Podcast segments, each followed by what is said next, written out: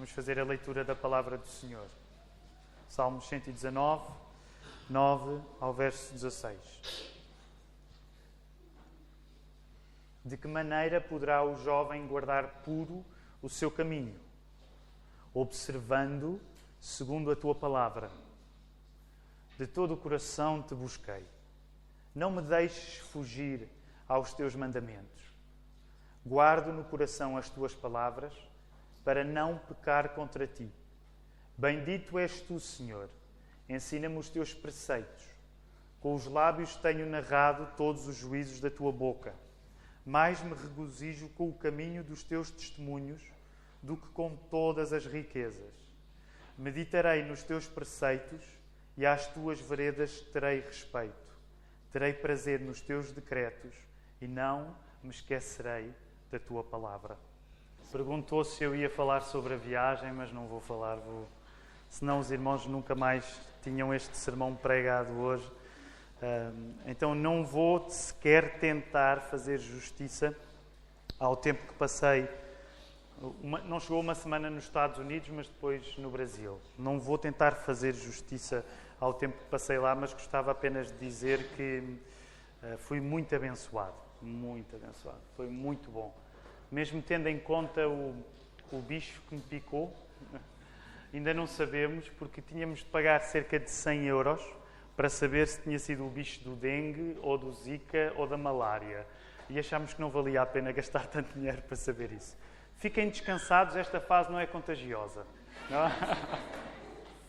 Mas provavelmente terá sido uma dessas coisas que me aconteceu lá.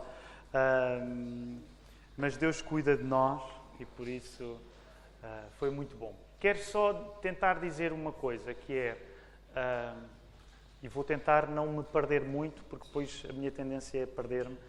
Uh, o, o povo do Brasil é um povo muito generoso, muito generoso. fui, fui tratado lá como não mereço ser tratado em lugar nenhum. as pessoas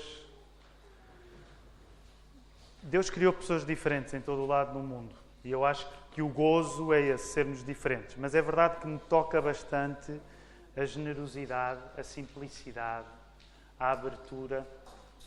Uh, e então estive em vários lugares no Brasil, mas sentia sempre que era uh, imerecidamente recebido. As pessoas ouvem com o coração aberto.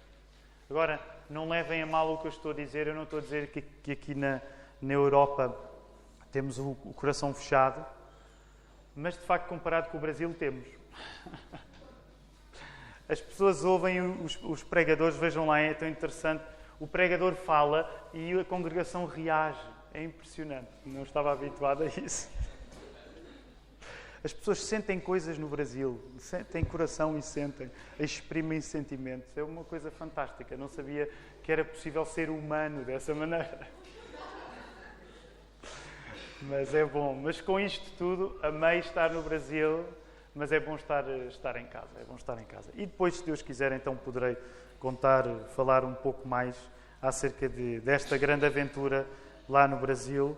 Um, mas vamos até à palavra vim com com um compromisso que é tentar pregar menos. O que é que os irmãos acham? Parece-vos bem? Sim? Sejam sinceros, ok? Sejam sinceros. Vou tentar pregar menos. Vou tentar pregar menos. Nem que seja só nos primeiros domingos para os irmãos uh, pensarem que ainda gostam de mim.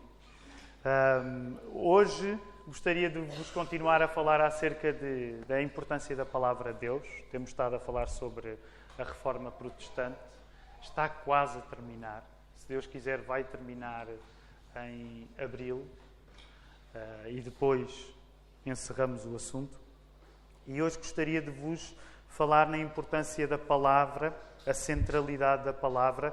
Todos os sermões sobre a reforma têm sido um pouco sobre isto mas gostaria de vos uh, falar sobre a importância da palavra a partir do Salmo 119, que nós já lemos hoje. Deixem-me começar por uh, falar-vos de Lutero. Em todos os sermões, de uma maneira ou, de outra, temos falado sempre de Lutero. Lutero tem sido uma personalidade incontornável nesta série de mensagens. Uh, e gostava de vos falar num sermão que Martinho Lutero pregou em 1530. Em 1530, Martinho Lutero prega um sermão chamado Sermão para que se mandem os filhos à escola. Sermão para que se mandem os filhos à escola. E este sermão serve-nos de ilustração para a importância da centralidade da palavra no cristianismo evangélico. Então, vou ler alguns excertos de, deste sermão de Martinho Lutero uh, e a partir daqui nós vamos entender como para Lutero era importante a centralidade da palavra e a educação dos filhos a partir da centralidade da palavra. E o plano é que nos dois próximos sermões possamos estar a falar na centralidade da palavra aplicada à educação que nós damos aos nossos filhos. Então, quer no sermão de hoje, quer no próximo sermão.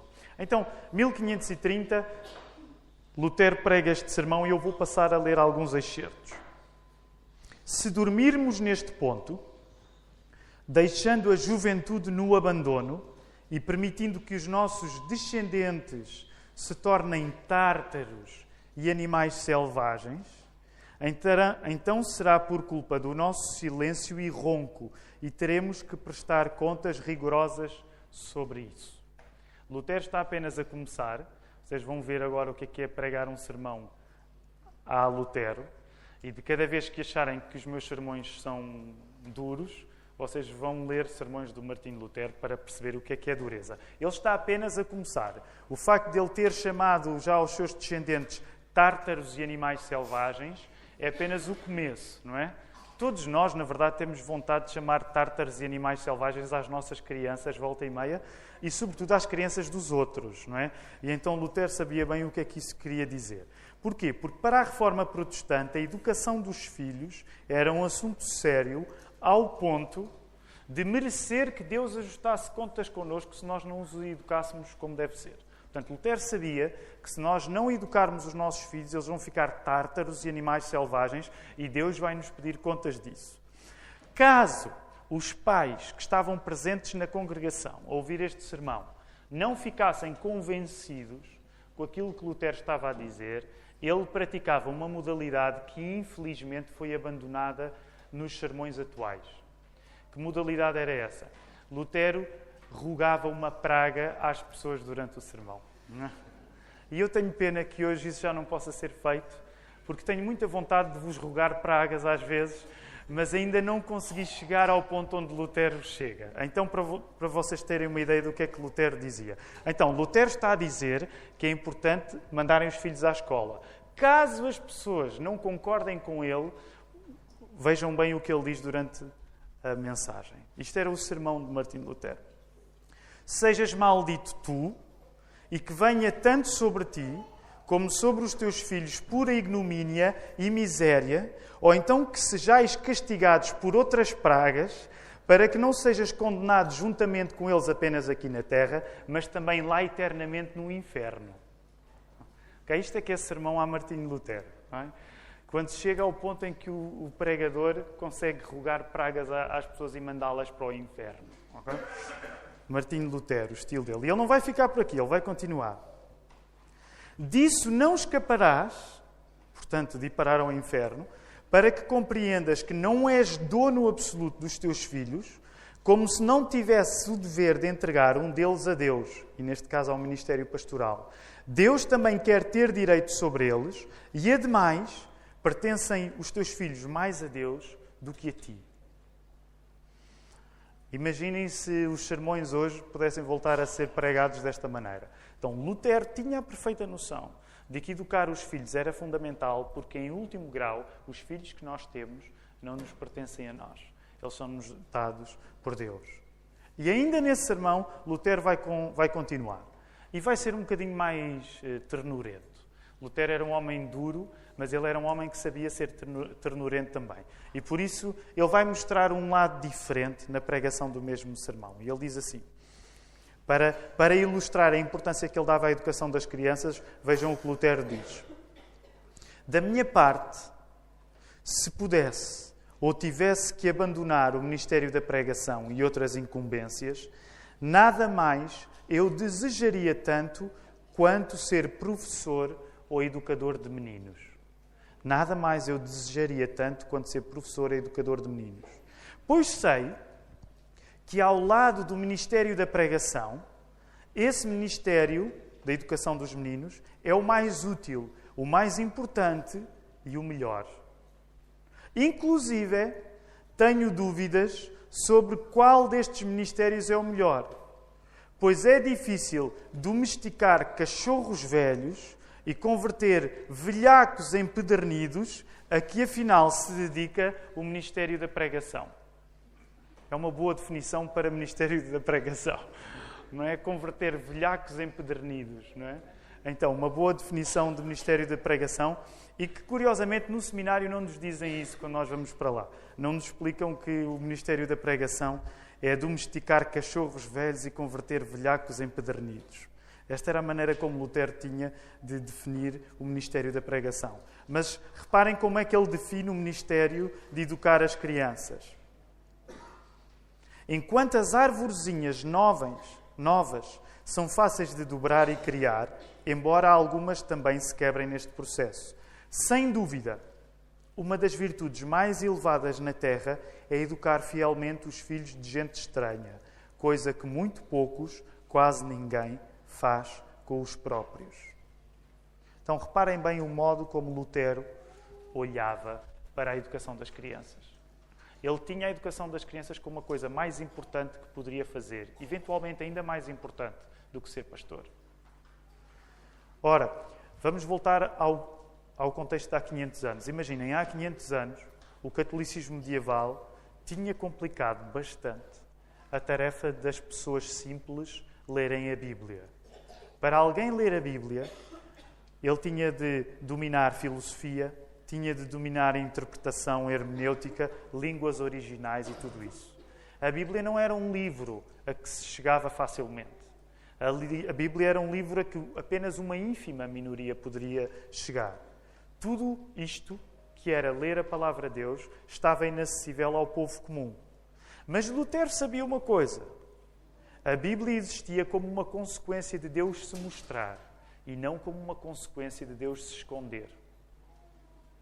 A Bíblia existir não era porque Deus se escondia. A Bíblia existir era porque Deus se mostrava.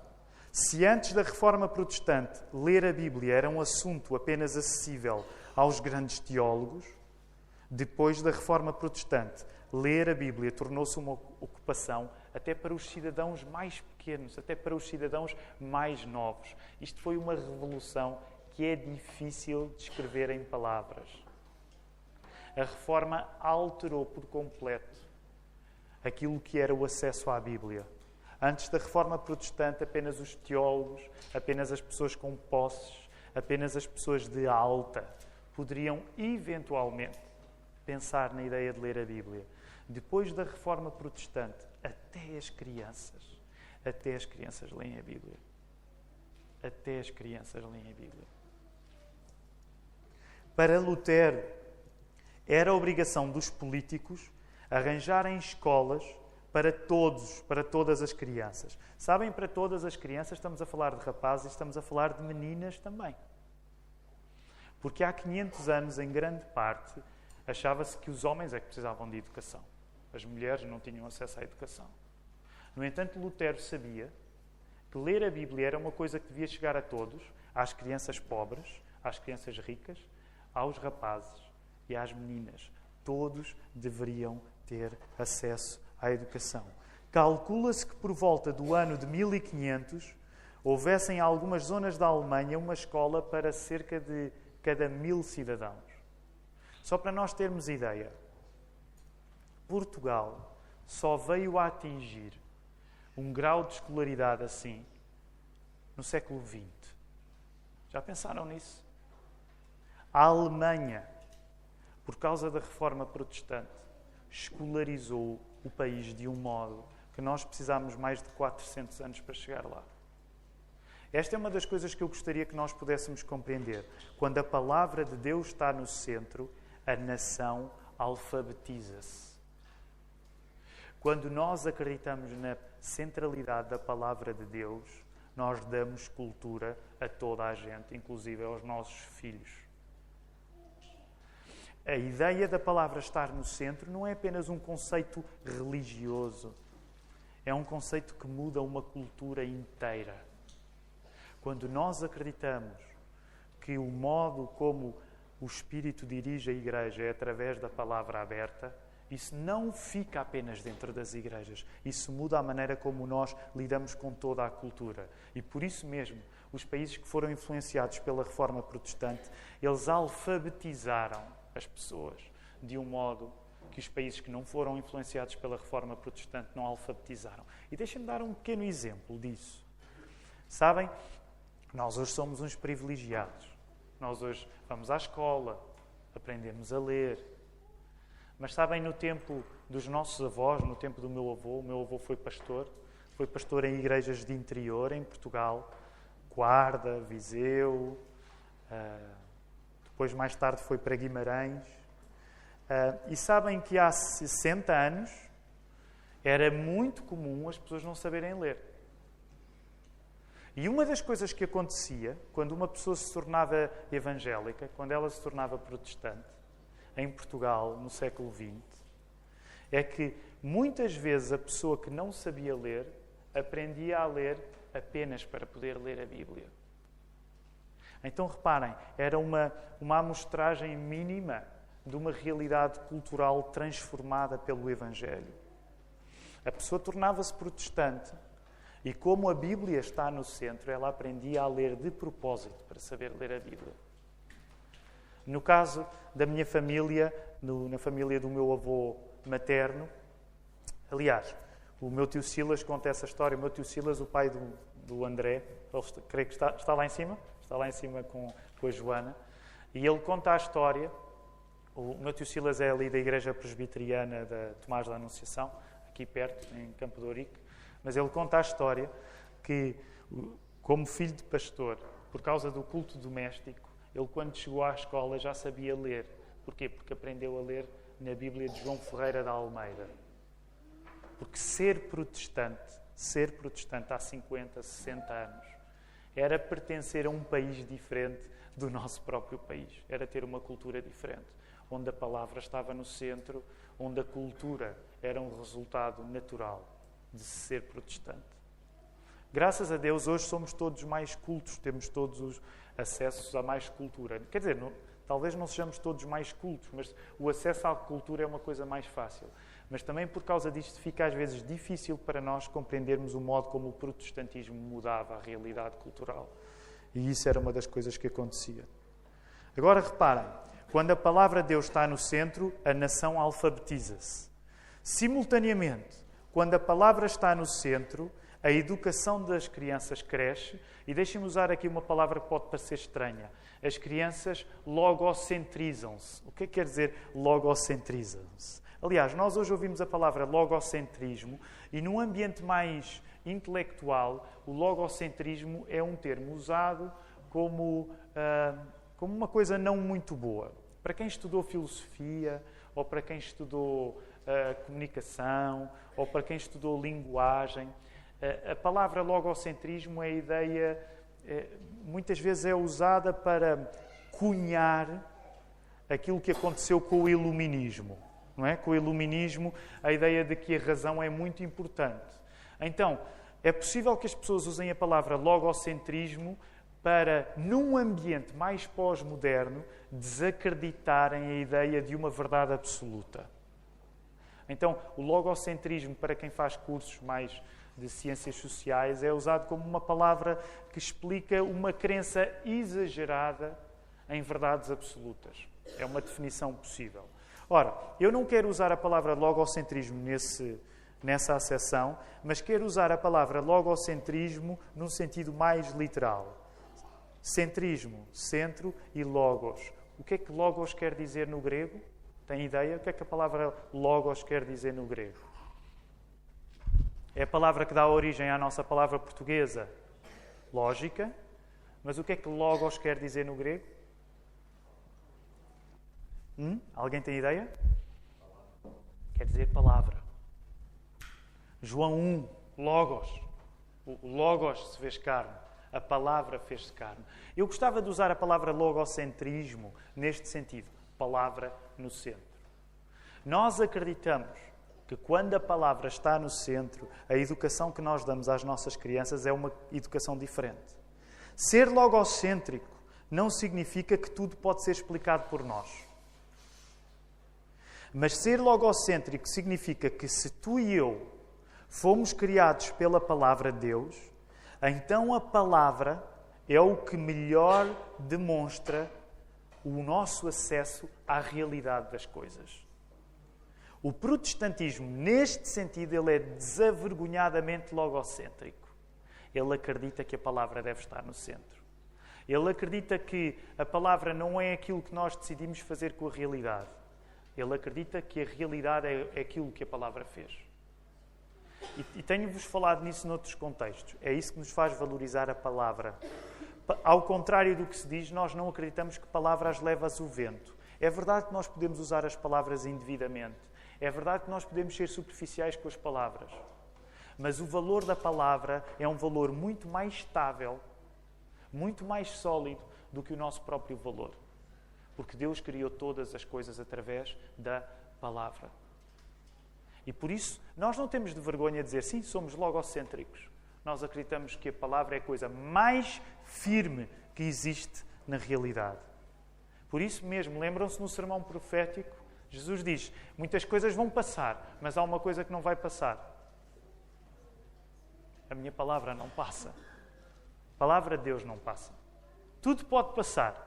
As coisas mais sólidas podem passar. A terra.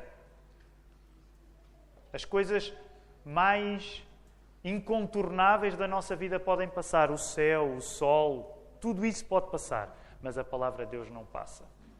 Portanto, ao contrário do que nós somos educados a acreditar, as palavras não são coisas cuja forma é fluida.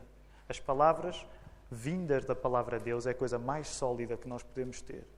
Por outro lado, uma educação que dá ao centro, que dá ao centro à palavra, ganha uma razoável reserva quanto à omnipresença da imagem. Tal como na cultura judaica do Velho Testamento, nós, cristãos protestantes, voltamos a emagrecer a dieta do que os nossos olhos comem para nos voltarmos para os ouvidos, porque são os ouvidos que são dirigidos pela palavra. Carl Truman, um teólogo inglês que vive nos Estados Unidos, ele afirma que as igrejas reformadas voltaram a parecer salas de aula, como as sinagogas sempre foram. Sabem que essa é uma coisa interessante para quem chega e não conhece bem o contexto de uma igreja evangélica. A nossa disposição é intencional. E sim, se nós compararmos esta sala, esta casa de oração, com uma casa de oração católica, sim, aqui parece uma sala de aula. E sabem porquê? Porque é assim também que as sinagogas parecem. Porque o centro do culto nas sinagogas era a explicação e a pregação da palavra. E a reforma protestante, não voltando ao judaísmo, mas recupera a lógica do centro do culto do judaísmo, no sentido em que o centro do culto é a explicação e a pregação da palavra. Por isso é que as nossas casas de oração são despidas. Temos poucas imagens. Imagens, se falarmos imagens como a Igreja Católica usa, não temos sequer nenhuma. Mas é intencional, porque a adoração vem junto com a argumentação. E isso significa que o nosso culto ele é mais orientado pelos ouvidos do que é orientado pelos olhos. Esta é uma maneira de simplificar diferenças entre catolicismo romano e protestantismo. O catolicismo romano, mais influenciado pela cultura grega, valoriza aquilo que se vê. O protestantismo, mais influenciado pela cultura hebraica, desconfia daquilo que vê. E é por isso que o nosso culto é virado mais para aquilo que os ouvidos ouvem do que para aquilo que os olhos veem. Não me entendam mal. Nós fomos criados à imagem de Deus. Portanto, cada ser humano tem a imagem de Deus. Nós temos olhos para reconhecer isso. Nós valorizamos o rosto porque o rosto é sagrado enquanto expressão da nossa semelhança a Deus. Os olhos são importantes. Mas nós, tal como os judeus, nós desconfiamos dos olhos. Porquê? Porque são os olhos que se deixam enganar e são geralmente os olhos que vão atrás da idolatria, da beleza das coisas. Lembram-se aquele episódio tão bonito em que Moisés Moisés já tem uma amizade tão grande com Deus, não é? E o que é que Moisés pensa? Deus, já somos amigos há tanto tempo. Eu estou a parafrasear, ele não disse assim. Mas Moisés pensa assim: Deus, nós temos esta amizade já tão antiga, dá para eu poder ver o teu rosto? Já caminhámos tanto, não é? Continuamos nestes blind dates, não é? Dá para eu poder ver o teu rosto? E o que é que Deus lhe disse? Para tu não achares que eu te trato mal, eu vou-te deixar ver alguma coisa. Mas tu vais ficar escondidinho e sabes o que é que vais ver? E o que é que Moisés viu de Deus, lembram-se? As costas. É o sentido do humor de Deus. Porque Deus sabe que os nossos olhos não são, neste sentido, tão fiáveis como os nossos ouvidos. E por isso mesmo é que do Velho Testamento até ao Novo Testamento, aquilo que se vê é importante, mas é importante nós não confiarmos inteiramente naquilo que vemos. Agora reparem, tentando aplicar isto às nossas crianças. Isto significa que a educação que nós vamos dar às nossas crianças quando somos cristãos evangélicos, hoje vai ser uma educação bem complicada. Porquê? E eu para a semana vou tentar expandir mais este assunto. Porque nós vivemos hoje num contexto de olhos. Só dá olhos. Deixem-me dizer assim: é uma oculolatria. Os irmãos sabem onde é que eu vou chegar. Sabem, no Brasil não existe a palavra ecrã. Então eu dizia ecrã e as pessoas ficavam a olhar para mim. Aliás, foi uma coisa maravilhosa. 70% ninguém entendeu o que é que eu estava a dizer lá no Brasil. E por isso é que eles me amaram, tiveram de se relacionar comigo, não através do entendimento, mas só através do amor. Eles não percebiam nada do que eu dizia. E por isso é que já me convidaram para ir lá outra vez para me continuarem a amar. Um, não, mas a palavra ecrã não, não existe no Brasil. É tela. E então alguém disse que ecrã provavelmente vem do francês e eu nunca tinha pensado muito nisso. Mas isso foi uma das coisas que, que conversámos lá também e que gostaria de falar convosco. Os irmãos sabem, já me conhecem, então aqueles que já me conhecem bem, sabem que uma das coisas hoje difícil, difícil na educação dos nossos filhos é que, de facto, nós queremos dar uma educação centrada na palavra nós vamos ser pais impopulares. E, queridos irmãos, eu vou-vos dizer uma coisa que alguma vez disse no Brasil. Aliás, é uma grande frase de um irmão brasileiro, o irmão Edvânio. E ele diz uma frase muito sábia, muito sábia, que é: A vida é dura. A vida é dura. Isso era uma das coisas que eu gostava de vos dizer, meus queridos irmãos. A vida é dura. Educar crianças no princípio da palavra é duro significa que nós vamos ter de tomar decisões que são muito impopulares para que as nossas crianças não, não cresçam tão obcecadas pelos olhos como a nossa cultura já faz. Agora, e eu sei, e por isso vou deixar este sermão, esta parte do sermão para a semana. Não há nada como falar na educação dos filhos para nós nos zangarmos uns com os outros. É quando nós falamos na educação dos filhos em que as nossas defesas se levantam. Porquê? Porque é quando eu sinto que alguém coloca em causa a maneira como eu amo as pessoas mais importantes na minha vida, que isso me pode de facto ofender. E eu não quero ofender ninguém, o meu trabalho aqui é pregar o Evangelho, não é ofender ninguém. Mas uma das coisas que vos quero dizer é que a vida é dura e educar crianças guiadas pelos ouvidos é difícil num contexto de ecrãs, ecrãs, ecrãs, ecrãs, ecrãs. Sabem o que eu tento explicar aos nossos filhos é que a vida é dura e que, portanto, se eu os educar baseado na realidade que a vida é fácil, estou a mentir, estou a educá-los mal. E a segunda coisa que eu, que eu tento, eu e a Ruth, de alguma maneira, ainda não sabemos bem, os nossos filhos são novos, mas que é que eles possam compreender os princípios porque nós tomamos algum tipo de decisões que possam ser difíceis para eles. Agora, Deixem-me dizer isto, estou-me a afastar um pouco do, do, do, da pregação, uh, mas queria dizer-vos isso. para também tirar um peso de cima de nós. Se alguém educa os filhos na convicção de que os vossos filhos vos vão compreender sempre, vocês vão a caminho de grandes desilusões. Nenhum filho vai compreender sempre os pais. Sabem o melhor que pode acontecer com, em relação a nós, que somos filhos, em relação aos nossos pais? Não é nós compreendermos sempre os nossos pais, mas é nós percebermos a razão porque eles fizeram coisas que nós não compreendemos. Isso é um pouco diferente.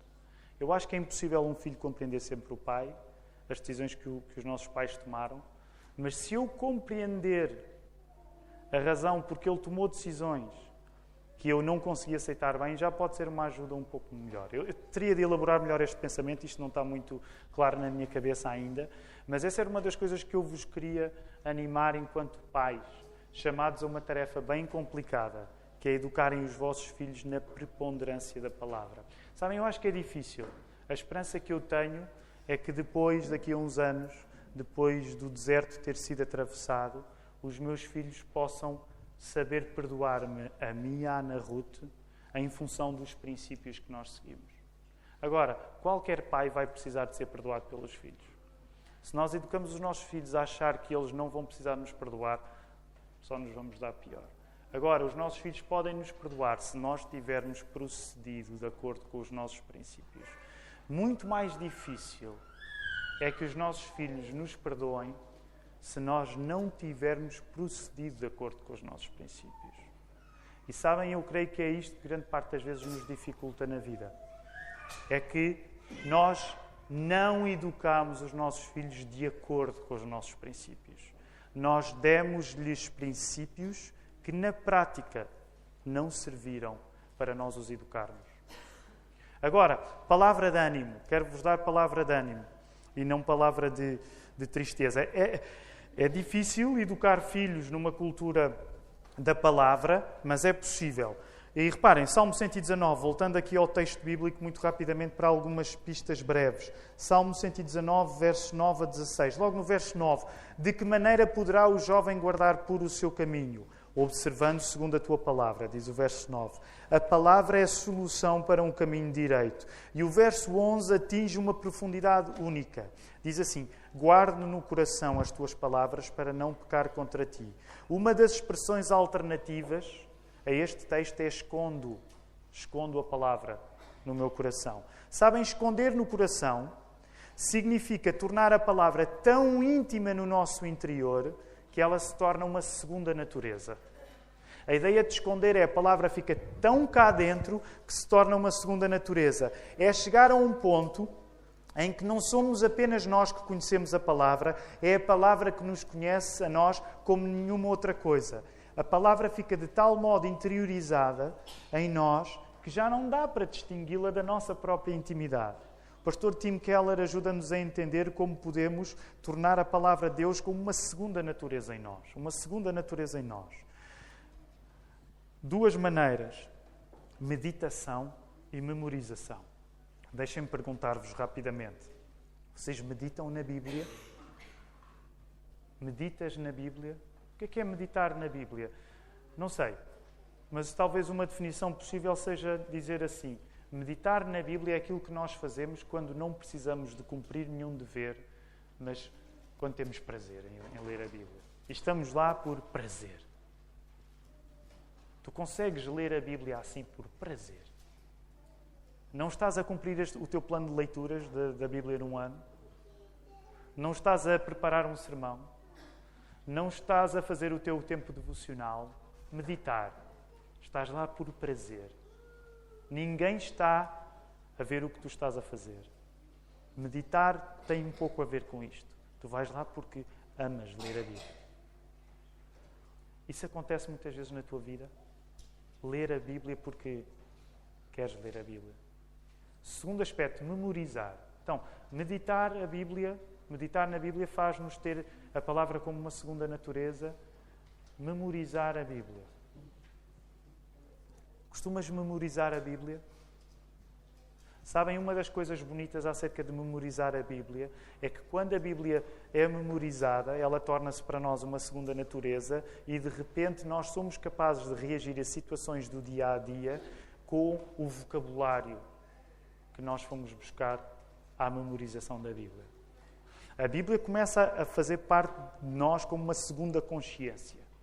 O texto já foi tão interiorizado que nós, em circunstâncias onde na, normalmente não aplicaríamos a Bíblia, nós aplicamos. Porquê? Porque ela tornou-se uma segunda pele. Memorizar a Bíblia tem este efeito. Deixem-me dar o exemplo típico que costumo dar. Por exemplo, para aqueles que gostam muito de música, não é? Quando nós gostamos muito de um músico, é fácil para nós memorizarmos letras. Quando tu gostas muito de um artista, esse artista tem capacidade de dar sentido a momentos da tua vida que aparentemente não estavam relacionados com a música deste artista. Sei lá, para os, para os fãs de Bob Dylan na casa, não é? Nós conseguimos, em qualquer situação da vida, lembrar-nos de uma, de uma linha, de uma letra do Bob Dylan ou do Leonard Cohen, por exemplo.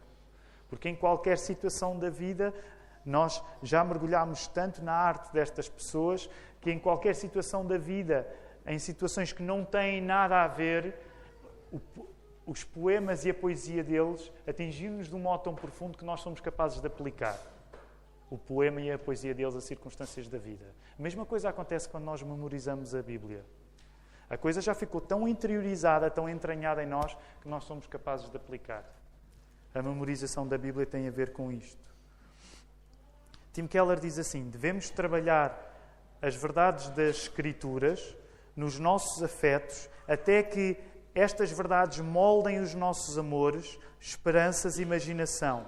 Jesus foi o maior exemplo disto. Nos seus piores momentos, quando está a ser abandonado, traído e morto, Jesus cita a Escritura. Já pensaram mesmo quando ele diz: Meu Deus, meu Deus, porque me desamparaste? Ele está a citar o Salmo 22, 1. A maneira que o pastor Tim Keller tem para descrever isto é dizer assim: Jesus transpirava a Bíblia. Jesus transpirava a Bíblia. Em todas as circunstâncias, até nas mais negativas, ele falava com a linguagem da Bíblia. Agora reparem: se Jesus, que era a palavra encarnada, sentia a necessidade de usar a palavra escrita para dar som aos momentos mais difíceis da vida dele, como é que nós nos damos ao luxo de não usar a Bíblia para os momentos mais importantes da nossa vida? Se Jesus, que era Deus, palavra encarnada, usava a palavra escrita para dar sentido aos melhores e piores momentos da sua vida, como é que nós nos damos ao luxo de não usar a Bíblia? Já viram uma das coisas, sabem uma das coisas que mais nos prejudica e contra mim falo, é um peso. Uma das coisas que mais me prejudica é esta coisa irritante e infantil de querer ser criativo em todos os momentos da minha vida. Nós temos uma obsessão pela nossa autenticidade que achamos que se usarmos as palavras de outra pessoa, isso nos desprestigia. Que grande estupidez. Já, já viram que ganhamos, ganhamos a capacidade de sermos autenticamente de estarmos, vez após vez, autenticamente errados. Mas como somos nós que estamos a dizer as nossas próprias palavras, achamos que isso de alguma maneira é melhor. Mesmo já, já pensaram isso? Quando alguém nos pergunta alguma coisa ou quando vamos partilhar alguma coisa na internet, nós queremos ter sempre uma coisa criativa ou original para dizer. Sabem? Não há nada tão pouco original como querer ser original. A coisa mais enfadonha. E eu sei, porque sei, conheço bem essa tentação. Queremos sempre ser criativos, dizer a coisa de uma maneira especial. Já viram que Jesus transpirou Bíblia nos momentos mais difíceis da vida dele? Para Jesus não era um problema ele estar a usar palavras da Bíblia. Sabem porquê? Porque as palavras da Bíblia não passam. E, no entanto, nós estamos sempre a querer ser criativos, não usando as palavras da Bíblia para falar da nossa vida terminar, dois conselhos muito breves e depois vamos tomar a ceia do Senhor. Vamos rapidamente até à carta de Tiago, apóstolo Tiago. Conselhos breves.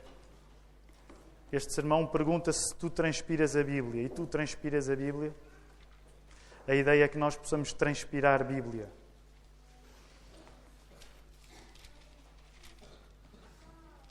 Olhem, capítulo 5, verso 12. Só quero que coloquem os vossos olhos aí, por favor. Não, precisam, não vamos precisar de ler. Tiago. Tiago é um apóstolo incrível. Sabem? Folheiem rapidamente até ao capítulo 3. Vejam bem como é que Tiago é. O poder da língua, no capítulo 3, o poder da língua e o, do, o dever de refriá-la. Ok, se nós somos uma cultura que coloca a palavra no centro, se nós tentamos educar os nossos filhos na centralidade da palavra, então quero dar-vos um conselho. Por um lado é, vamos falar mais. Primeiro conselho que eu quero dar, vamos falar mais. Agora, o que é que nós vamos falar mais? Vamos falar mais aquilo que apanhamos aí no capítulo 5, podem avançar para o capítulo 5 de Tiago, entre os versos 9 e 16. O que tu precisas de falar mais é a linguagem da oração, do louvor e da confissão de pecados. Eu vou-te dizer o que tu precisas dizer. Precisas de orar mais, precisas de louvar mais e precisas confessar mais os teus pecados. E vou aplicar one size fits all para toda a gente. Eu acredito que nós, estou a falar por mim também, nós, eu oro de menos, eu confesso de menos os meus pecados e eu louvo de menos. Eu preciso de orar mais, preciso louvar mais, preciso confessar mais os, os meus pecados. Agora, isto é uma coisa que nós, todos, enquanto cristãos, precisamos. Precisamos usar mais a nossa língua para, para isto. Para orar mais, para confessar mais os nossos pecados e para louvar mais. Agora, um conselho pela negativa: fala menos. Okay, centralidade da palavra: fala mais, fala menos. E esta é uma parte bem difícil para mim. Eu disse que ia pregar um sermão mais curto e já menti à vossa frente. Portanto, estamos em santificação contínua uns com os outros. Mas sabem que uma coisa que eu gostaria de vos encorajar nesta manhã é: fala menos. Fala menos. Não te queixes uns dos outros. Não se queixem uns dos outros. Olha aí no verso 9, capítulo 5. Irmão, não vos queixeis uns dos outros para não ser julgados. Eis que o juiz está à porta. Não digas com certeza coisas que não podes garantir que vais fazer. Há aí uma crítica que Tiago faz aos planos que nós fazemos e que não podemos garantir que os vamos fazer. Deus não é contra que façamos planos, mas é contra que nós façamos planos baseados na nossa força. Se Jesus transpirou a Bíblia, eu gostaria que nós pudéssemos transpirar a Bíblia falando mais, colocando a palavra no centro para orar mais, para confessar mais os nossos pecados e para louvar. E deixem-me dizer que possa ser um desafio durante esta semana. Tenta falar menos. Depois vai ler o capítulo 3 do apóstolo Tiago. Tiago é muito exagerado e, e ele tem razão. Ele é, ele é certo no seu exagero. Mas Tiago vai pintar um quadro bem negro daquilo que nós fazemos com a nossa língua. Sabem, eu acho que nós falamos demais. Eu falo demais. Que a centralidade da palavra nos faça falar a coisa certa e calar a coisa certa também. Que o Senhor nos ajude.